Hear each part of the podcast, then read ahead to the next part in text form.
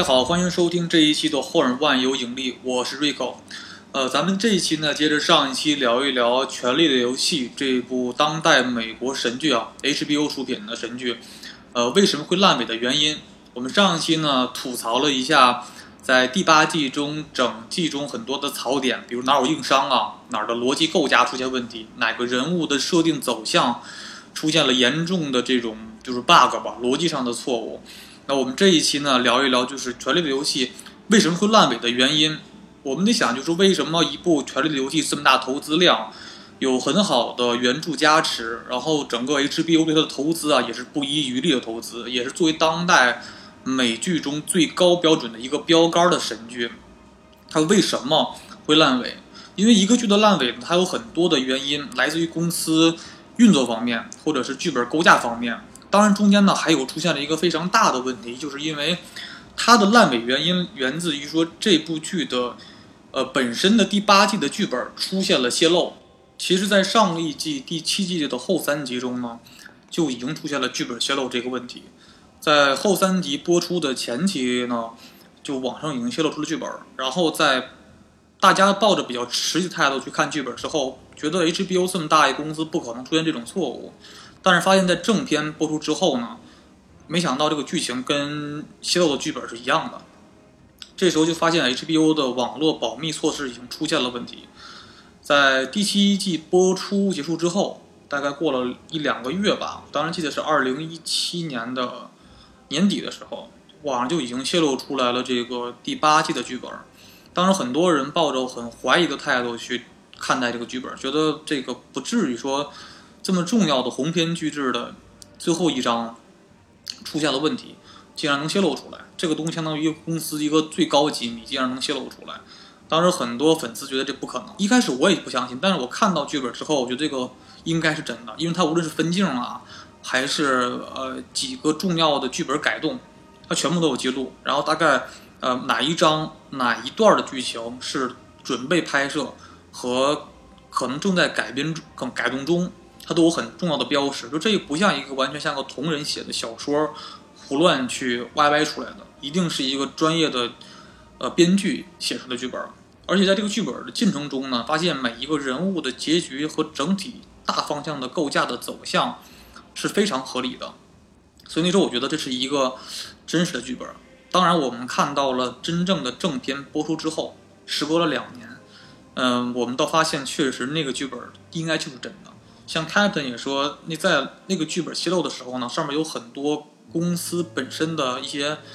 叫官方代码吧，说明这个剧本真实性是很足的。虽然那时候 HBO 就是打肿脸充胖子，不承认这个剧本的真实性，但实际上我们都觉得那个是真剧本。所以我们后来也能看到，在正片播出之后，很多的剧情走向都脱胎自于这个原剧本，只是没办法再改得更好了。只能说，那以前那个剧本如果是九十分的话，在改动完之后。因为你不能，因为已经既然泄露了，那 HBO 必须硬撑着给它硬去做一些硬性的改变，那可能越改越糟。那以前的剧本呢是九十分的话，那这个新的这个正的正片剧本也就最多值个六十五到七十分左右，所以拍的非常糟糕嘛。好，我们现在聊聊这个原来的老剧本跟这个现在的这个正片的剧情啊差了哪些啊？差的其实特别多，大概我觉得得差了百分之四十。到甚至到五十多这么大的一个差异性吧。我在这里补充一下啊，可能咱们有些听众还没有看过这部剧。这部剧呢，其实很好理解，它你可以把它想象为中国的《西游记》加上《三国演义》的融合版，就是魔幻的题材加上呃各种政治斗争啊、权力的角斗啊、各种各派战宏大战争场面融合在一起的这种剧，表现了很多复杂的人性和人性的阴暗面跟你跟光明的一面。所以这种很史诗庞大的剧，它的因为多阵容，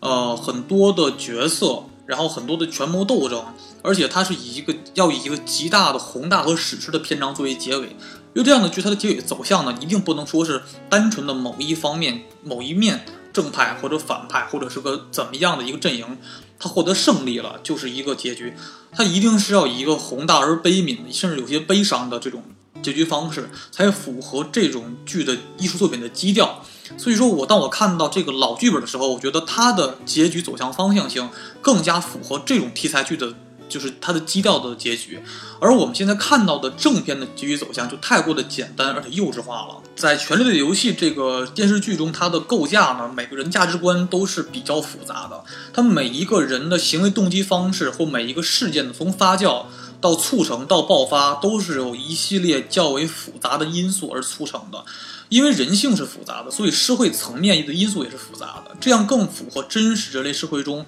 所形成的社会的一个基本面貌。所以，如此真实、残酷且阴暗的剧呢，它的结尾也一定是够很要很成熟，而不是单一化的、扁平化的处理。这个《权力的游戏》在前七集中没有任何一个人物是扁平化的处理，没有任何一件事是单一而幼稚的，像国产剧那样的简单的就是形成的一件事件。每个事情都很复杂，你要考虑每个人动机、每个人的行为方式、每个人的成长经历、他的遭遇都要考虑到，才促成了一件事的爆发跟形成。所以这样剧的结尾一定要是很宏大而悲悯，而且要很残酷一些，要动机要复杂一些，每个人到最后结局最后走到那一步。不是或者死或者生，他生存下来或者死亡，达成的结果都是一个不是单一突然性死亡，肯定是有前期的很好的铺垫，是根据这个人的调性跟他的轨迹走向他真正的终点。当时乔治马丁也说过，他给结局定的这个基调呢，是一个悲中带喜、略含希望的这么一个比较就是成熟而且很宏大的结局，这样才符合这种艺术作品的基调性。就像我们看《三国演义》一样，呃，《三国演义》中第一代创始人刘备，然后曹操或者是司马懿，基本都是第一代创始人都要死了之后，呃，真正最后的掌权的人一定是他们的子女在掌权。所有第一代参与到所有的战争啊、腥风血雨的斗争中的人都要挂掉，然后由他们的下一代再去接任这一个王位和和政治的这种掌权者。所以说，这才符合一个这种史诗权谋斗争的这种艺术作品的基调。甚至说这样的剧呢，它的这个结尾都有一个比较常理的定律吧，就是所有的第一代或者第二代的奋斗者或者创业者，都到最后不能独善其身的有个好的结局。所以，在我看过原始的泄露剧本之后呢，我更认为这个原始剧本一定是官方给出的剧本，因为这个剧本的整个结局的走向性更加符合这个作品的原始的一种精神基调。我们先聊大概一个第这个老剧本的剧情走向啊，呃，第一集呢是这个托蒙德等人呢这个逃离黑城堡，嗯，准备前往这个林东城，呃，只留下了这个闪电大王和忧郁的艾迪。跟这个异鬼迎战，所以说在第一集中呢，闪电大王跟艾迪基本都挂了。第二集呢，就是我不聊细细节，大家可以上自己自己去看去啊，我只聊一些大概的一个主要走向。呃，第二集中呢，也是跟正片一样，就是众人准备去在林东城迎战异鬼。当时我的设想是说，异鬼这么铺垫这么久的一个重要的夜王啊，这么重要的一个反派。那他一定要是你铺垫了七季这么长的一个篇幅，你一定要至少要打到两到三场仗，呃，至少打到七国的核心地就中段位置，你再去覆灭，是一个很合理的解释。所以当我看到这个老剧本的时候，觉得这写特别对，就是第一仗肯定是要失败的，这个许诺方面，林东城一定是要失手的。当然，我们看到在这个老剧本中啊，林东城第一战中呢，很多的这个。主要的二线、三线的战斗角色，比如像托蒙德、灰虫子，呃等人，基本就全挂了。而且这个布兰也是在第二局中就去就挂掉，因为布兰当时的作用是很大的，不像我们看到现在的第八集中那么的弱，就除了翻白眼一直没有任何干的任何作用。嗯，在这个第二集中呢，出现了一个很大的作战问题，就是说因为龙妈怀了许诺的孩子。在怀孕期间呢，这个能力不足是无法御龙的，就是没有办法去骑龙。许诺不能一人骑两条龙啊，因为这个龙在这个前期作战的时候，它没有指挥，会大量的误伤乙方士兵人员。那喷火它不可能喷那么准嘛，一定要有人去控制。这时候呢，就是布兰在神木林中，去用自己三眼乌鸦的能力去远程操控这条第二条龙。去进行，就是跟配合雪诺在空中进行对这个异鬼军团和尸鬼军团的打击。但因为在神木林中呢，呃，保护布兰的人非常少，只有梅拉。这个梅拉也是个大的槽点啊，因为梅拉一直陪伴了布兰，大概得有四五季左右，也也是也是官配了，一就肯定大家觉得他跟布兰一定是俩人必须要是那种情侣的状态嘛。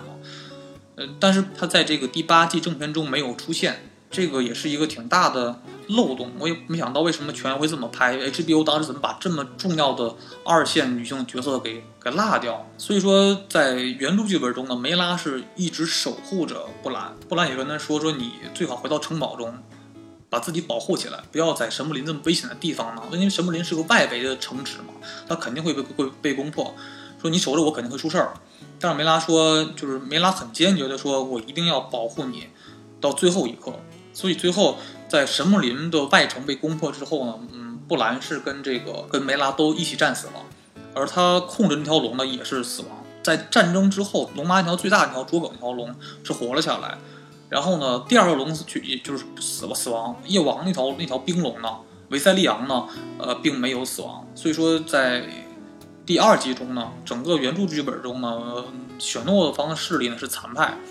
然后整个主力部队呢退守鹰巢城，而最后的决战是这个夜王的部队最后是是战败覆灭在了鹰巢城下。这里面其实我也很期待啊，想看到鹰巢城怎么作战的，因为这个其实在正片中呢，临冬城这第一场作战呢也很精彩拍的，但是因为剧本的泄露原因呢，也是可能 HBO 为了省钱。鹰巢城这段就没拍，但是很多了解原著剧本的人都知道，鹰巢城这个地理位置很特殊啊，它是一个高山上建的这个城堡。你想想，如果在那种地理情况的那种状态下，你要拍一场大战，那个视觉效果非常好。哎，但是没有拍。但是在老剧本中呢，夜王最后是就是覆灭在了樱桃城下。打完夜王之后呢，面临两个问题，就是第一是龙妈生产。因为龙妈当时基本面临临盆了，然后呢，这个就是，但是这时候又受到了游轮这边的威胁，因为游轮那个当时是跟雇佣了黄金团嘛，当时正好是龙妈在龙石岛生产，然后但龙石岛生产的时候呢，因为龙妈身边的守卫部队不多，呃，所以导致游轮领着黄金团的部队在进攻龙之岛时候，龙之岛失陷了，龙妈也是诞下了一枚女婴。但龙妈在生产过程中呢出现了难产，所以委托小恶魔和尼桑代将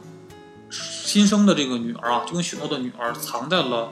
龙石岛的密室里面，然后呢又命令这个瓦里斯将他自己杀死，他不想自己的尸体呢落在游轮的手中。但是呢，这个在游轮攻破龙石岛之后呢，是杀害了瓦里斯，并且抢夺走了龙妈的尸体。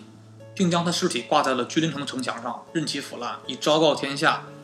但是那时候瑟西也很不高兴，所以说我希望你把活口给我带回结果你带回来了一个尸体，所以这是龙妈的结局。雪诺的结局呢也是比较惨吧。我们先说说在最后的决战之前有几个分支的线，几个比较主要的二线人物的一个剧情吧。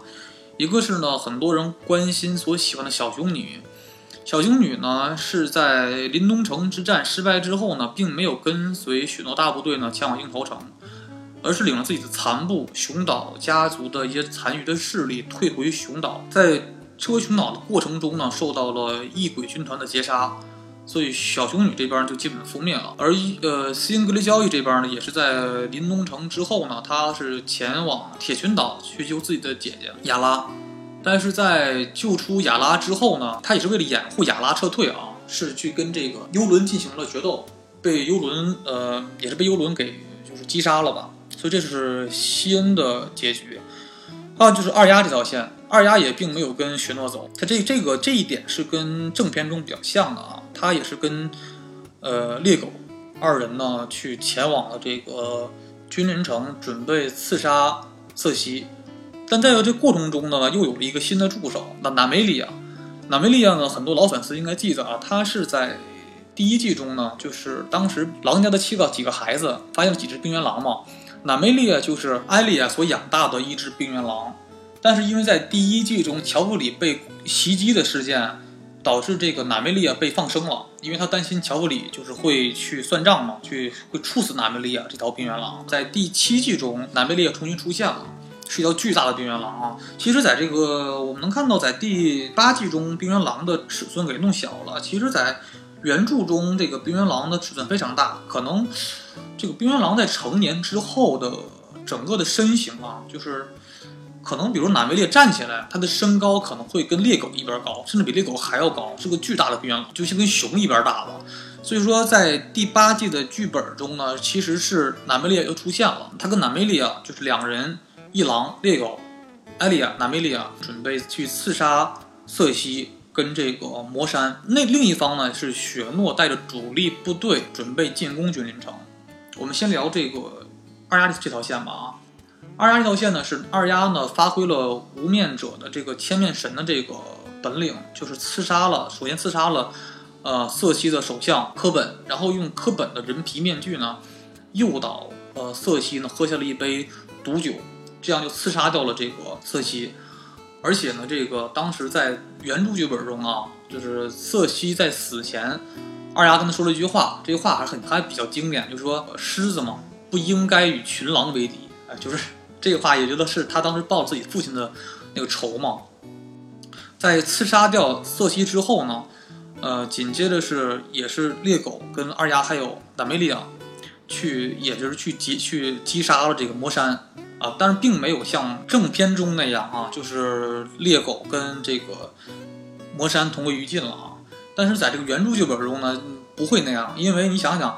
呃，两人一两人一狼，那就艾利亚是顶级的刺客。猎狗呢是顶级的战战士，然后呢，这个冰原狼呢，南贝列又是一条像熊一样的狼，所以说打魔山是一个比较轻松的事儿了。这是这个艾利亚这边的线。与此同时呢，在城外是整个雪诺的军团主力部队，他带着卓耿，带着自己的多斯拉克骑兵、无垢者，还有这个他原来的临冬城的一些部队，跟这个。幽伦的部队进行混战，因为瑟西死后呢，这个整个部队的指挥权交给了幽伦。在作战过程中呢，因为卓耿的翅翅膀受伤，因为龙翅膀受伤之后呢，就无法飞翔了，龙翼无法飞，战斗力会很弱。所以说当时是在情急之下，雪诺带着这个卓耿，为了保护他嘛，就躲到了这个就是君临城的龙穴之下。但是这个一躲更出事儿，因为这个龙穴下面是埋了大量当年瑟西这样。火术是炼了大量的野火，所以说一旦在龙穴下面发生战斗，卓更只要一喷火，那整个君临城的地下会全部爆炸，所以大家都所以说在会在地下作战的话会无一生还的。但在这个节骨眼儿呢，是这个幽伦也领着部队去攻入了龙穴，准备去绞杀雪诺。在这个时候呢，乔拉穆尔蒙还有呃詹姆还有这个这个猎狗。还有波龙啊，几个主要的主要的这个人物全部进入到了龙穴，准备援助这个雪诺。但是波龙到门口没进去，波龙还是比较自私的，说这都到这一步了，我就不去趟这条浑水了。因为波龙知道这场战争马上就要结束，这个大陆马上就面临那个新的政权的更替，所以他不想再去卖这个命了。所以最后是大熊、乔拉穆尔蒙、猎狗还有詹姆三人下到龙穴中去援助雪诺作战。但在作战过程中呢，因为这个卓耿暴怒去吐出了龙焰，导致整个龙穴全部爆炸。所以说最后的这个结局是，呃，雪诺、猎狗、詹姆、呃，大熊、呃，幽伦，全部就是死在龙穴下面了。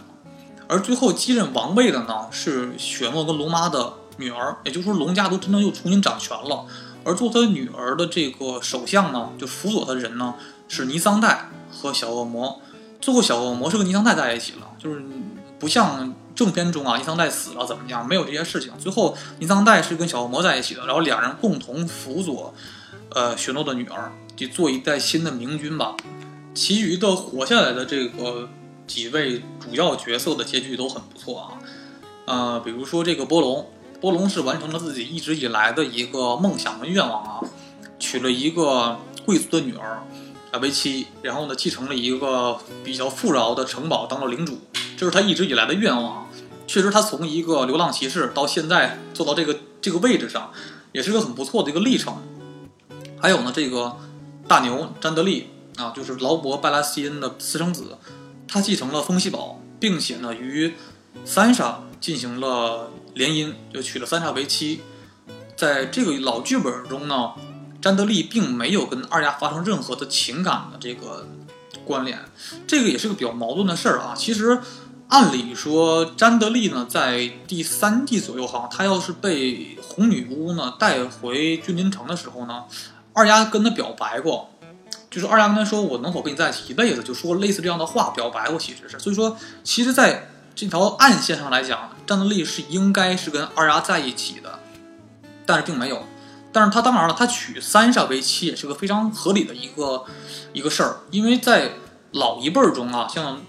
奈德·史塔克那辈儿，就跟他他爸爸劳勃·拜拉希恩关系非常好，所以说北境跟风息堡的关系一直是一直非常的好，所以说二者进行联姻呢，也是个很合理的一个结局。接下来就是二丫，二丫的结局呢是二丫作为一个游侠，跟剧中是一样的，他是去的别的大陆去进行了这个游历。因为我们看到乔治·阿尔马丁写《冰与火之歌》的世界中呢，并不只有它是一个星球嘛，并不只有一个维斯特洛大陆这么一块大陆，还有很多别的大陆。所以说，二丫去别的大陆去探去做游侠了。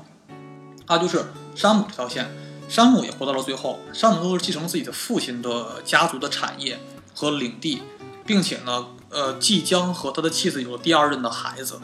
而且山姆非常大度，因为他跟他第一任妻子的孩子并不是山姆的亲生孩子，但是他说，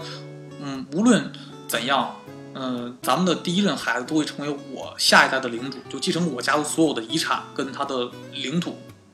这是几个比较，呃，重要主线人物的结局。在这里呢，我想设想一下马丁的想法啊，其实。呃，马丁在设定《冰与火世界》的这个世界观的时候，有一个很有意思的设定，就是像咱们真实世界中呢，一年四季吧，就是一年四季大概一个季度分三三到四个月左右，然后一年十二个月嘛。但是在《冰与火之歌》的这一块星球上呢，它每一个季节都能分为几年，比如说春天长达七八七年到八年，然后夏天可能长达五到六年，就是冬天可能长达。十五年左右，就说它每一个季节都是以年为单位去算的，所以我在想，以马丁写书的构架，马丁说现在是写到了《魔龙的狂舞》，那以这个为基点，可能还要再写两本儿，呃，最后一本好像叫《春风的拂晓》吧，好像是这么一个名字，可能说错了，但是两本儿，所以说我觉得马丁这个书的这个体量会越来越大，所以说他，我想他会的方式应该是怎么样，就是说。呃，第六、第五部现在是《魔龙的狂舞》嘛，然后第六部应就应该是讲凛冬的事情了，就是凛冬已至。那很可能，我想的是，《凛冬已至》这本书呢，可能的时间线它的跨越就完全不像电视剧中了。电视剧中呢有一个 bug 点，就是说，无论是老版本的剧本还是新版本的剧本，都有一个 bug 点，就是说这个不叫 bug 吧，是一种情绪上的推动点的错误，比如说。如果胜利了，那一定是以一个很好的季节作为胜利。而大家都知道，凛冬是整个维斯特洛大陆最悲惨的，也是最严酷的一个季节。那在这样的一个季节里边，就算打败了夜王跟瑟西，就算是可以做一代明君，就是以这个雪诺的这个女儿当代明君，但是以这样的季节作为整个故事的结束跟跟新的开篇，是否有点情绪上的不对呢？那我们会不会是希望说，在一个春天的季节啊，春暖花开了，然后说战胜了异鬼，打败了瑟西，熬过了凛冬，这是一个好的、比较圆满的结局。但是剧中这个就在时线上、时间的呃这个长度上是没有做到这个融洽的协调点。所以我想，马丁很有可能写书呢，就是说在凛冬可能长达十年的凛冬这个过程中呢，是击败了陆续击败了异鬼，然后又击败了瑟西，在这个过程中呢，可能雪诺跟呃，龙妈全部阵亡，然后，由这个他的下一辈的这个子女掌权，然后由像呃瓦里斯或者说是小恶魔等等或者洋葱骑士这样的老的元老级干部，去一点点辅佐这个下一代君王，去逐渐在抗争过程中打败的成长，在打败。异鬼和瑟西，最后在一个春天拂晓来临的时候，然后去赢得一个真正的最后的胜利。这是我觉得马丁写剩下两本书的一个大概的一个主要内容吧。这是我一个个人一个纯属个人猜测啊。但是我想就是说，在整部书中呢，都一直在说 Winter is coming，都在宣扬这个主题。但是你在书中或剧中都不，那这个凛冬这个东西已经超出了。这么多季，超了这么多年了，但你一定要用电视剧的方式。你电视剧现在可能体量做不到，那就肯定要是要以书的方式，一定要写凛冬是什么样子的，凛冬是有多么的可怕跟恐怖。当凛冬跟异鬼结合的时候，会有会有什么样的威力？我想，既然是电视剧中做不到的话，一定会要书中去详细的去描述凛冬这个季节究竟是什么样子的。这是我比较一个构想吧。可能我觉得马丁肯定会用很大的篇幅去描述这个季节的特征，而且一定会通过凛冬这个极其黑暗的季节，把整个观众的情绪或者书迷的情绪压抑到一定的程度上，然后最后再先抑后扬嘛。做做一个爆发式的一种宏大的结局，这是我觉得是马丁写书的一个规则，应该是。那好，我们说回来啊，这个老剧本中呢，这个的剧情方向和人物的成长的历程和人物成长最后的结局的走向啊，都是非常的合理，甚至很科学的。我觉得我也非常的非常的喜欢。但是没有办法，在可能不泄露的话，呃，第八季就不会出现这么大的崩盘跟烂尾。之后我们能看到。前七季中，呃，大卫贝尼奥夫和蒂比戴维琼斯这两个人呢，他们改编剧本能力改得很不错。其实不，并不能因为这一次的失败就否定这两个人的编剧能力。而且 HBO 对以后的这个《冰与火之歌》呢，也并没有完全的结束，这个项目其实还在继续做下去。现在透露的信息呢，是在接下来过两三年之后，会做一部名叫《长夜》The Long Night，呃，长夜的名字的 HBO 的衍生剧。也是讲了这个，在现在时间线的《冰与火之歌》的时间线之前的故事啊，出现了就什么事情？因为有很多老粉丝的话，看原著的人知道啊，其实，在呃现在的《冰与火之歌》正传的前面有几千年的历史，这个历史长河中有很多精彩的故事可以拿出来去拍很多的衍生剧，所以这个长夜。也就是集采，就是应该是采自于说第一次异鬼入侵的那个故事，应该是发生在这个正片主线剧情时间线的这个之前一千年之前的故事，也非常的精彩。也这个名字也是由乔治二马丁这个本身的这个作者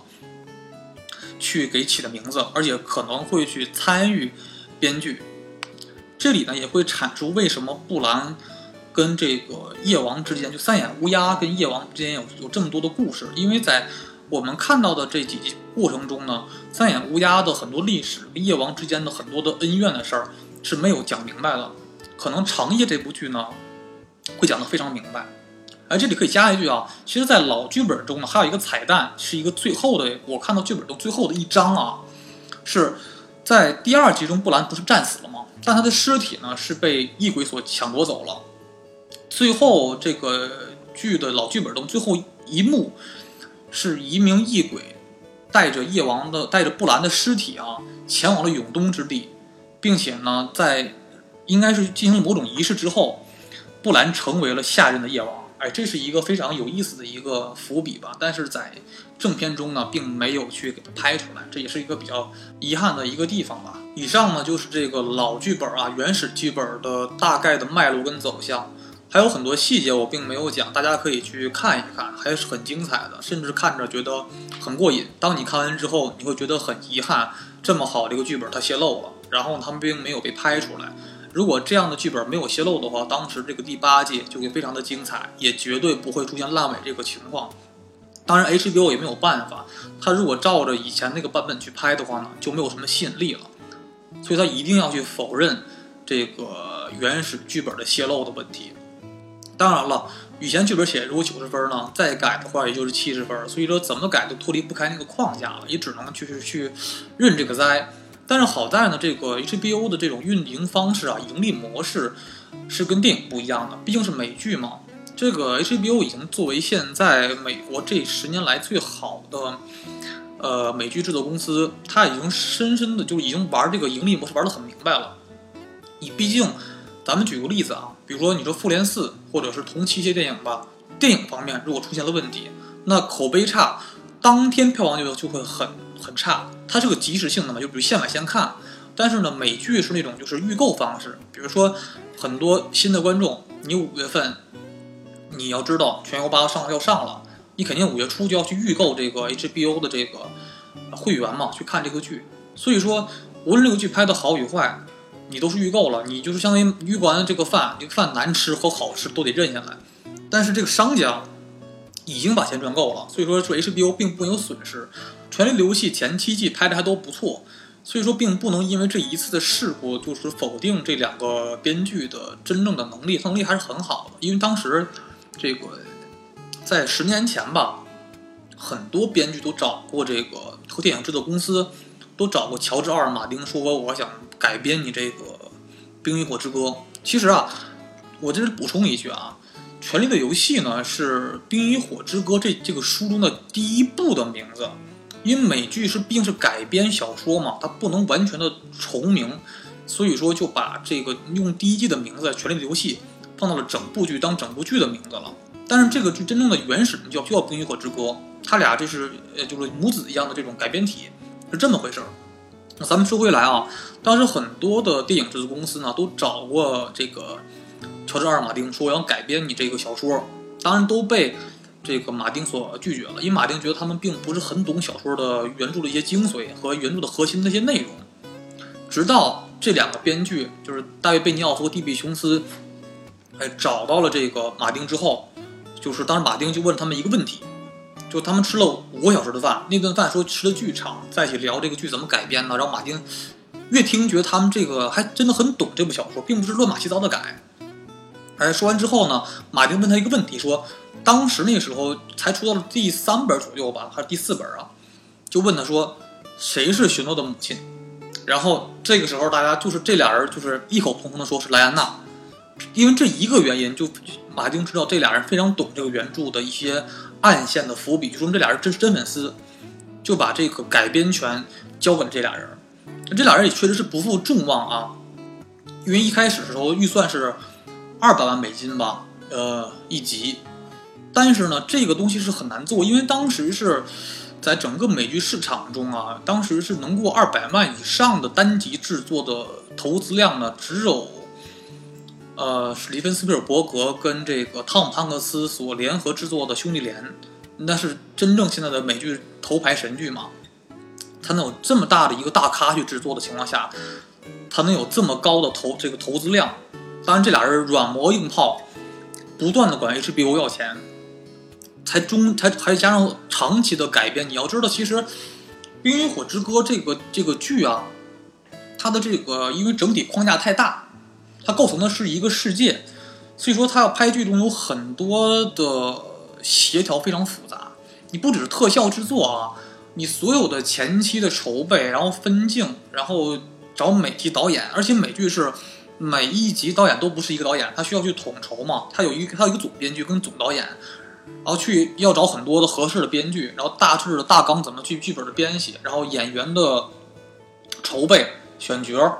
甚至是服化道很重要，甚至是连就每一个场景的布置人员，甚至是整个剧组的饮食，都是一个很大的工程，而且一季比一季的事儿更多更麻烦。你当你看到第八季的时候，筹备。第八季筹备就已经非常复杂了，那各个部门的协调是非常困难的一件事情。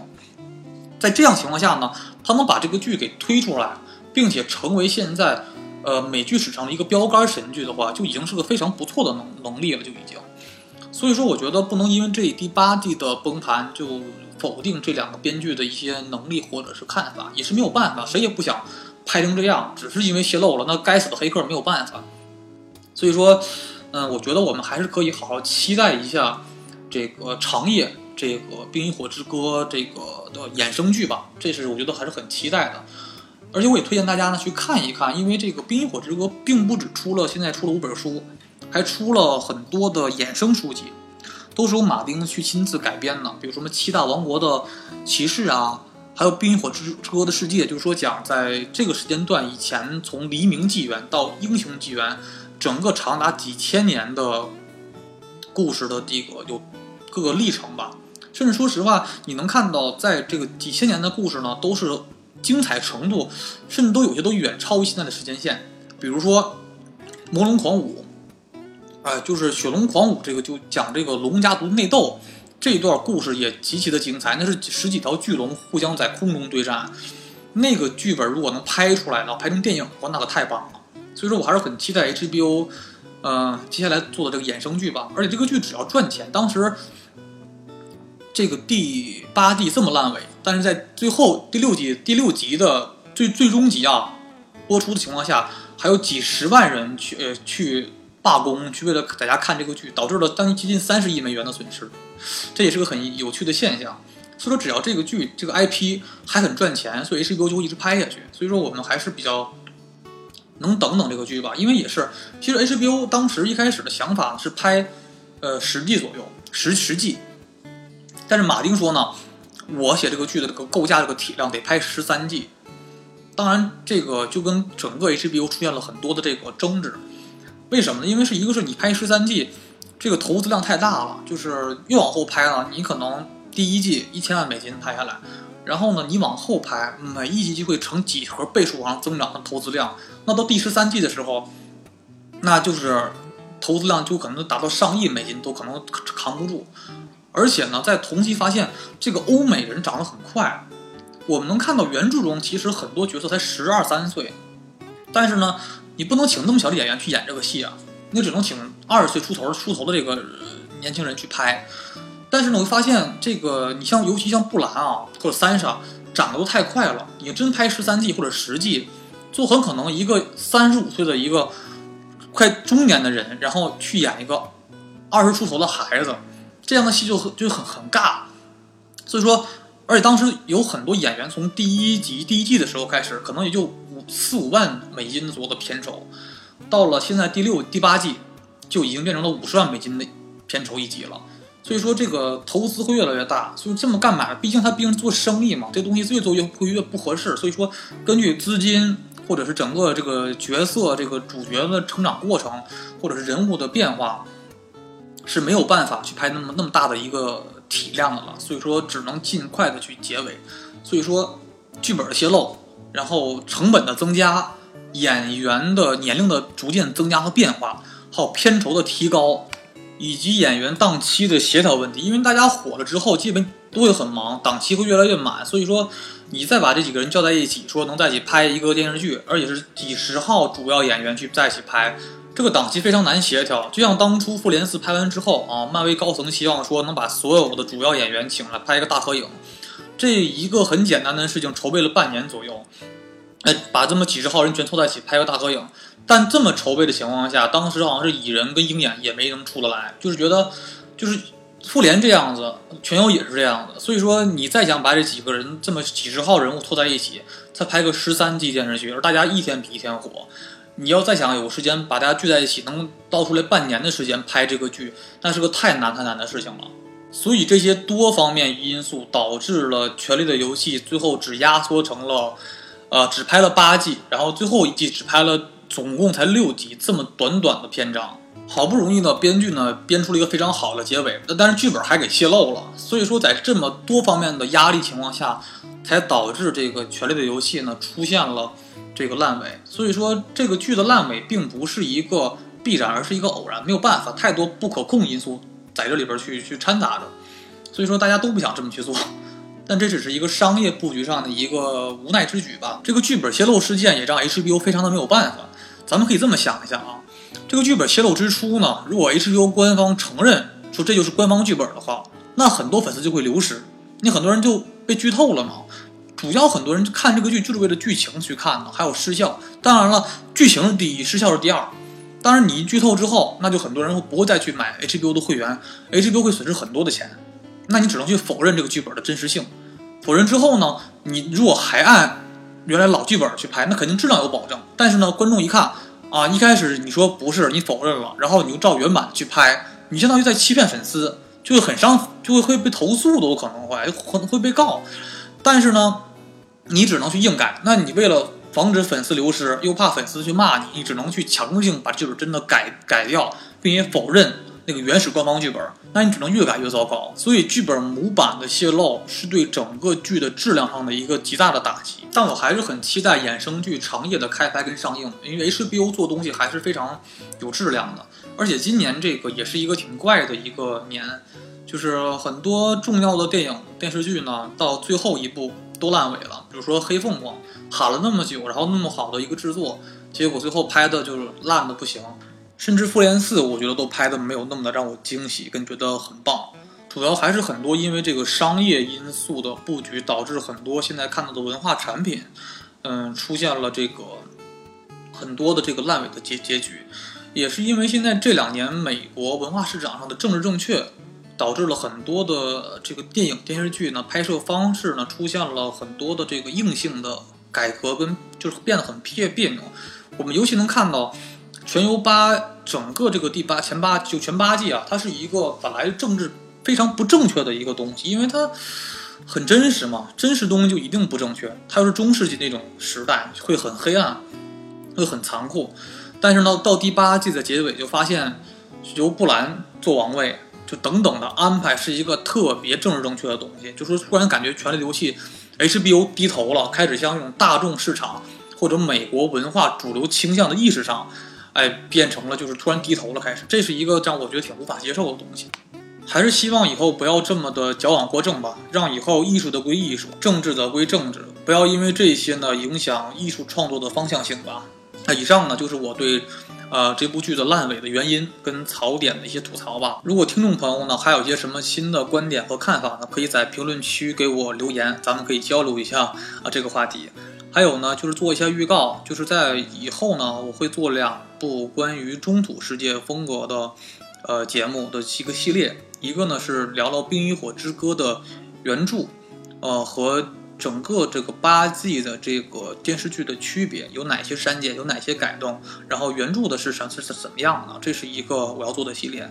还有一个呢就是看就是这个巫师，原名叫猎魔人啊，这一部的小说跟游戏的对比和一些传承，哪有哪些改变？因为正好也是在今年年底，奈飞呢正在去拍摄。由这部小说和游戏改编出来的美剧，就是《猎魔人》这部美剧，会聊聊这个展望一下美剧拍怎么样。然后呢，这个因为毕竟奈飞现在也可能想去做了很多多元化的风格的这种实验性的美剧之后呢，也想尝试着去往中土世界呢去发展，可能也想去做做这样风格的东西。而且毕竟呢，《猎魔人》这部小说呢，也确实是在质量上是可以跟《冰与火之歌》上。有一拼的，两个体量都非常大，然后都写得非常精彩。一部呢是小说成功了，然后美剧也成功了；一部呢是小说比较比较冷门，但是呢游戏非常的热门。所以说我会看看，在看完这个原著之后，会聊聊《猎魔人》这部的小说跟游戏的那些区别，跟哪些改变。嗯，但是得让我看完这几本书，这几本书非常多。嗯，比如说《冰与火之歌》五本。然后《猎魔人》六本，加起十一本书。等我看完之后呢，我会给这两个主题，做两个比较大的系列去聊这个东西。那好，今天时间差不多了，我们下期再聊，拜拜。